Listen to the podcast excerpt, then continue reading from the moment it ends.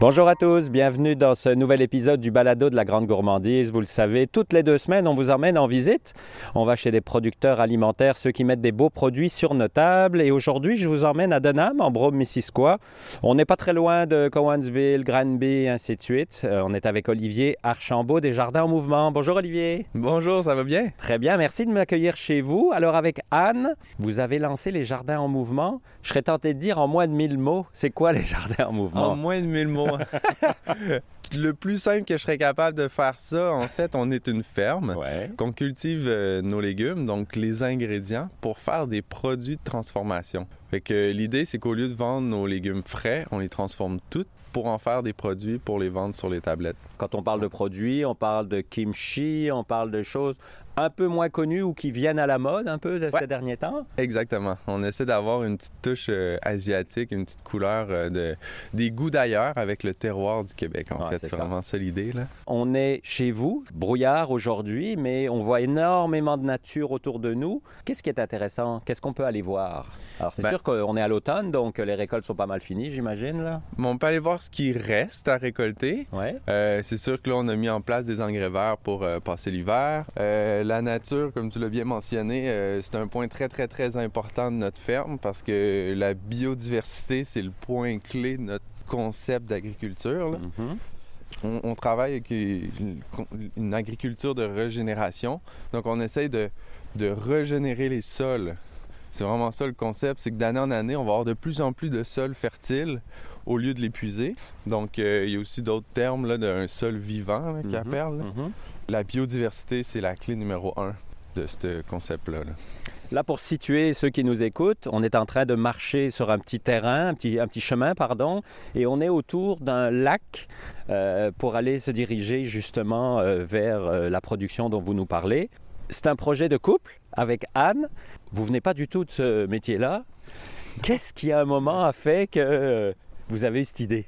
Vous venez du cinéma, je pense. Oui, exactement. En fait, les deux, on vient du cinéma, puis on Ouais. s'est rencontrés quand on voulait changer de carrière.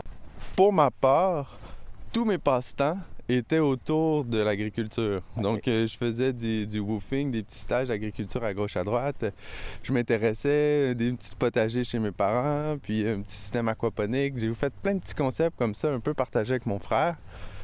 Puis, dans le fond, c'était ça qui me faisait vibrer plus que ce que j'étais en train de faire euh, au quotidien dans ma journée.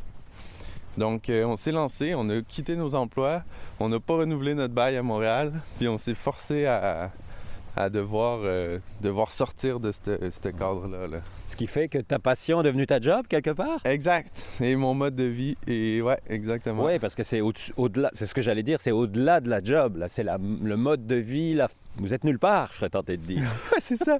On est nulle part, on est, on est chez nous, puis on fait un gros, gros potager, puis c'est c'est notre emploi en même temps. Effectivement, c'est Mm. vraiment ça. Puis les défis du quotidien, ça ressemble à quoi? Euh, des défis, ben c'est très très diversifié. Tu sais, on a plusieurs métiers dans un. Ouais. Donc euh, c'est sûr que ça demande beaucoup d'expertise. Il faut toujours qu'on tienne au courant un peu de- des, nouvelles, euh, des nouvelles tâches qu'on a à faire. Ça, c'est un premier défi. Ben, c'est pas évident, l'agriculture en général. là. Ça se saurait. ouais. C'est fait qu'il y a plein de défis dans l'agriculture, il y a des défis dans la transformation, mais Pas de vacances ou presque. Ouais, pas trop de vacances, c'est sûr qu'il faut être là, là. Il faut chuchoter nos trucs pas mal à l'année là. OK. Alors là, on arrive à la fin de notre petit chemin, puis on voit qu'on est proche de, de champs où on imagine qu'il y a quelques semaines, il y avait beaucoup, beaucoup de choux ou autres. Qu'est-ce que vous, euh, qu'est-ce que vous récoltez, par exemple? Euh, ben, dans les ingrédients, en fait, on a pas mal tout sauf le gingembre. Oui. Donc, euh, on a des piments forts, on a de l'ail, on a des oignons, trois, quatre sortes d'oignons, des poireaux, Mhm. des gros radis daikon, Mhm. des choux chinois, des choux pommés, des carottes. Parmi vos produits, quels sont les plus populaires? Quels sont ceux que... Je serais tenté de dire que vous... Je ne veux pas dire que vous préférez, là, parce que c'est comme les enfants. On n'en a pas un qu'on préfère, mais... Notre kimchi, c'est sûr que c'est un gros vendeur. Ouais. Le kimchi coréen, là, Ouais. qui, qui, qui- c'est assez savoureux. C'est de plus en plus, les gens commencent à, à vouloir désirer cette, sorte de saveur-là d'Asie. C'est très, très complexe. C'est des recettes qui datent, euh, Ah ouais. qui datent de très longtemps. Là. Je sais même pas en fait la date exacte puis la- Mhm. l'endroit exact parce qu'il y a tellement d'endroits dans le monde qui en font puis qui en faisaient depuis longtemps. C'est principalement du chou fermenté, c'est ça? Ouais, ben c'est du chou chinois Ouais. avec radis daikon. Il y a Ouais. beaucoup de gingembre, beaucoup d'ail, d'oignons, des piments forts. Fait que c'est assez relevé comme Ouais. saveur. C'est acidulé un peu à cause de la fermentation. Mhm. Puis euh, ça se porte dans plusieurs recettes, pas juste un condiment à manger tel quel, mais aussi un ingrédient comme tel Mhm. à combiner dans d'autres choses.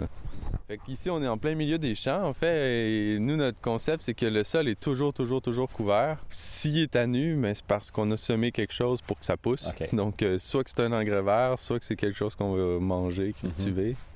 Et là, on est à l'automne, donc on est à la fin de la, de la culture. Qu'est-ce Ouais. qui se passe pendant euh, l'automne et l'hiver, justement? Au fur et à mesure qu'on récolte une planche de chou, on sème un engrais vert pour que tout de suite, il y ait quelque chose qui pousse pour que le sol soit couvert pour l'hiver. Pour l'hiver, ouais. Donc, C'est euh, une forme de protection, finalement? une protection, puis ça l'aide aussi à structurer le sol. Au lieu que le sol, il se compacte, il se compacte, il se compacte à fur et à mesure parce qu'il n'y a plus rien à digérer, Ouais. ben, les racines, ils continuent à se développer, ils continuent à, à nourrir la vie du sol, à, ils ameublit le sol. Vu qu'on ne le travaille pas mécaniquement, Ouais. il faut vraiment que les plantes, ils, ils travaillent un peu euh, pour nous, dans le fond, Mhm, mhm. si on veut. là. Votre équipe, ça ressemble à quoi? Ben, on est deux cœurs euh, principaux, ce serait Anne et moi. Puis euh, beaucoup d'aide, euh, soit de la famille, Ouais, euh, d'amis amis, qui ouais. sont intéressés. On a un employé saisonnier pour m'aider dans le champ, parce Ouais. que moi, je porte plus le projet des jardins. Tranquillement, on commence à voir qu'en cuisine aussi, on, on a besoin de quelqu'un. Donc, euh, Ça, ça veut dire que c'est un beau problème? Ça veut dire que ça marche? Exact, c'est un beau problème, absolument. Oui, Ouais. oui, oui, vraiment. Puis euh, justement, c'est Anne qui porte plus le projet en cuisine. Donc euh, des fois, euh, quand que je peux me libérer ici, ben je vais l'aider en cuisine. Puis, mais de plus en plus, là, on voit là, on a comme deux amis là qui viennent pour nous aider pour les. Parce que là, c'est notre gros rush, là, si je peux me permettre, de transformation. Mhm. Parce que c'est en ce moment qu'on fait tout le kimchi ou Ah, autre ouais. fermentation choucroute pour toute l'année. Un peu comme un vignoble Ouais, c'est ça. il y a une récolte, il faut qu'il transforme tout. Donc euh, là, c'est un bon rush, fait qu'on c'est là qu'on a besoin d'aide. Bon, ben vous avez parlé de ça, on peut aller vers la production. justement? Absolument, on va aller par là. Ouais. En tout cas, c'est très agréable. On est, euh, pour, euh, pour les auditeurs, on est euh, un jour de semaine, 9 h du matin, euh, un peu frais, là. On vient de passer l'Halloween. C'est calme. Juste, on arrive ici, je trouve qu'on est apaisé.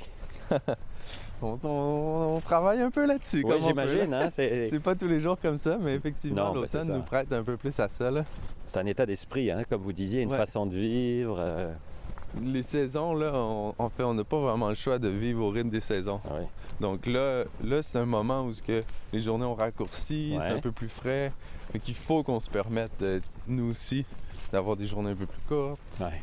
Sinon, on, on peut pas euh, garder notre énergie pour la, la saison d'après. là. Est-ce qu'il y a une journée, une journée, une saison un peu plus calme pour vous? Vous avez le temps de souffler, mais j'imagine qu'il y a aussi de l'administratif à faire et ainsi de suite, forcément. Mais est-ce qu'on peut dire que l'hiver est plus calme? Oui, oui, absolument. Absolument, Ouais. c'est sûr. là. Comme une fois qu'on a fini notre, notre rush de transformation, après ça, ben, c'est plus de maintenir le tout. Là, c'est- on, on, on empote, on distribue, on maintient le lien avec la clientèle. Ouais. Puis effectivement, un peu d'administration, mais c'est définitivement plus calme. L'été, les journées sont longues, puis il y a tout à faire. là. La liste s'accumule à fur et à mesure qu'on fait une tâche. Ouais, c'est ça. Donc s'il faut se reposer, c'est à l'hiver finalement, pour Exact. prendre des forces. Ouais, exact. C'est vraiment ça l'idée. là. On continue à, à faire du sport quand même, parce qu'il faut qu'on soit en forme pour la, la saison d'après, mais Oui, parce que c'est physique. Hein? Quand vous êtes au champ, c'est très physique. Hein? c'est physique. Ouais. C'est agréable, c'est physique. On a des tracteurs tranquillement pour nous aider à déplacer la matière et tout. Là, mais... Touya est pas là, en fait. Anne elle est pas là ce matin, mais elle aurait bien aimé vous en jaser un petit peu. Là. Elle, c'est vraiment plus sa partie euh, transformation. Donc, euh, moi, je l'aide à amener mes légumes jusqu'au kimchi. Ah, la visite de canard. Oui, exact. Elle nous a surpris. Puis euh, après ça, elle, avec le kimchi, elle va faire d'autres sous-produits. Ouais. Donc là, euh, sous-produits très très forts, là, c'est Mhm. les dumplings. Ah oui, bien sûr. Fait qu'elle fait des dumplings vegan au kimchi, ça c'est son gros vendeur. Ouais. Puis euh, C'est original. C'est rare ouais. de voir ça, vraiment. quand même, c'est intéressant. C'est vraiment, c'est tellement savoureux le kimchi qu'en en ingrédients, ça, ça complète beaucoup, beaucoup de plats comme ça. Ouais, mais vous le disiez tantôt, on a l'impression que le kimchi, c'est un peu comme un cornichon, qu'on va manger ça avec quelque chose, là, un cornichon ou une capre ou peu importe, ou des olives, alors que ça s'accompagne avec n'importe quoi et ça peut même être tout seul quelque part. Absolument. Que ce soit dans un sandwich, un wrap, peu Ouais. importe, une salade. euh, Ouais, ouais, ouais. Justement un sandwich, je trouve que c'est vraiment un bon exemple. ouais. Ça, On peut faire un sandwich tout simple qui manque un peu d'ingrédients puis de goût.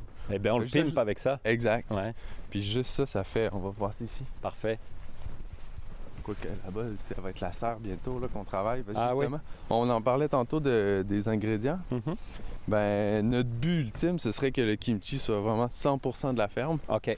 Fait que là, ce qui manque, c'est le gingembre. Là, vous allez, c'est votre prochain défi. Exact, ça, c'est notre prochain défi. là. Donc là, on, on est en train de construire une serre pour pouvoir cultiver le gingembre. là. Et là, vous allez faire des essais-erreurs. Avez-vous déjà commencé euh? Ben, on a parlé à beaucoup de gens autour Ouais. de nous. Tu sais, Il y a beaucoup de maraîchers là, qui ont fait le- des expériences. Là. Fait que euh, on, on sait pas mal notre, euh, notre- nos techniques qu'on va utiliser. Là. Donc Ouais, ça, ça veut dire que à terme, votre kimchi sera 100% d'ici. Ouais, sauf le sel. Oui, évidemment. c'est ouais, et c'est vraiment la seule chose Ce sera votre défi dépendant. d'après? Je pense pas. Là.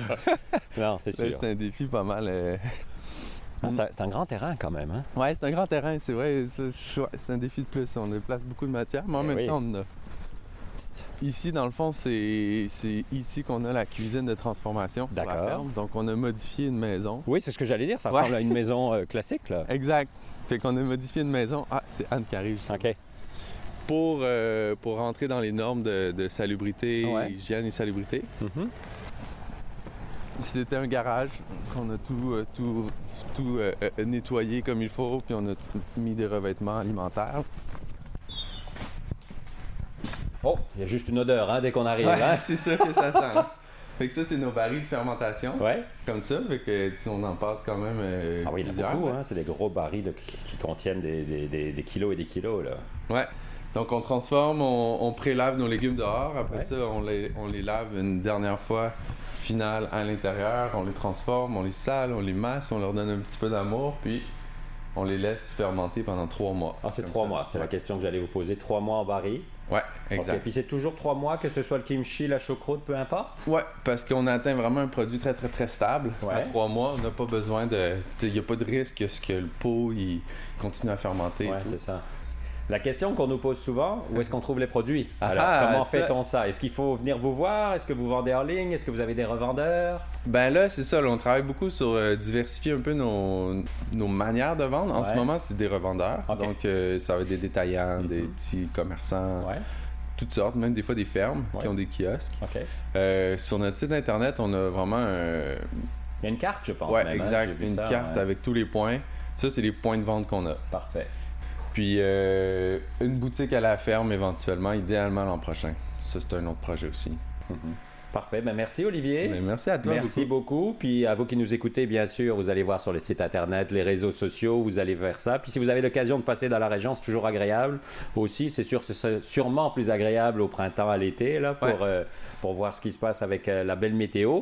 Et puis on se retrouve dans 15 jours, toujours sur les routes gourmandes du Québec. Puis d'ici là, n'oubliez pas, mangez local. Bye bye tout le monde.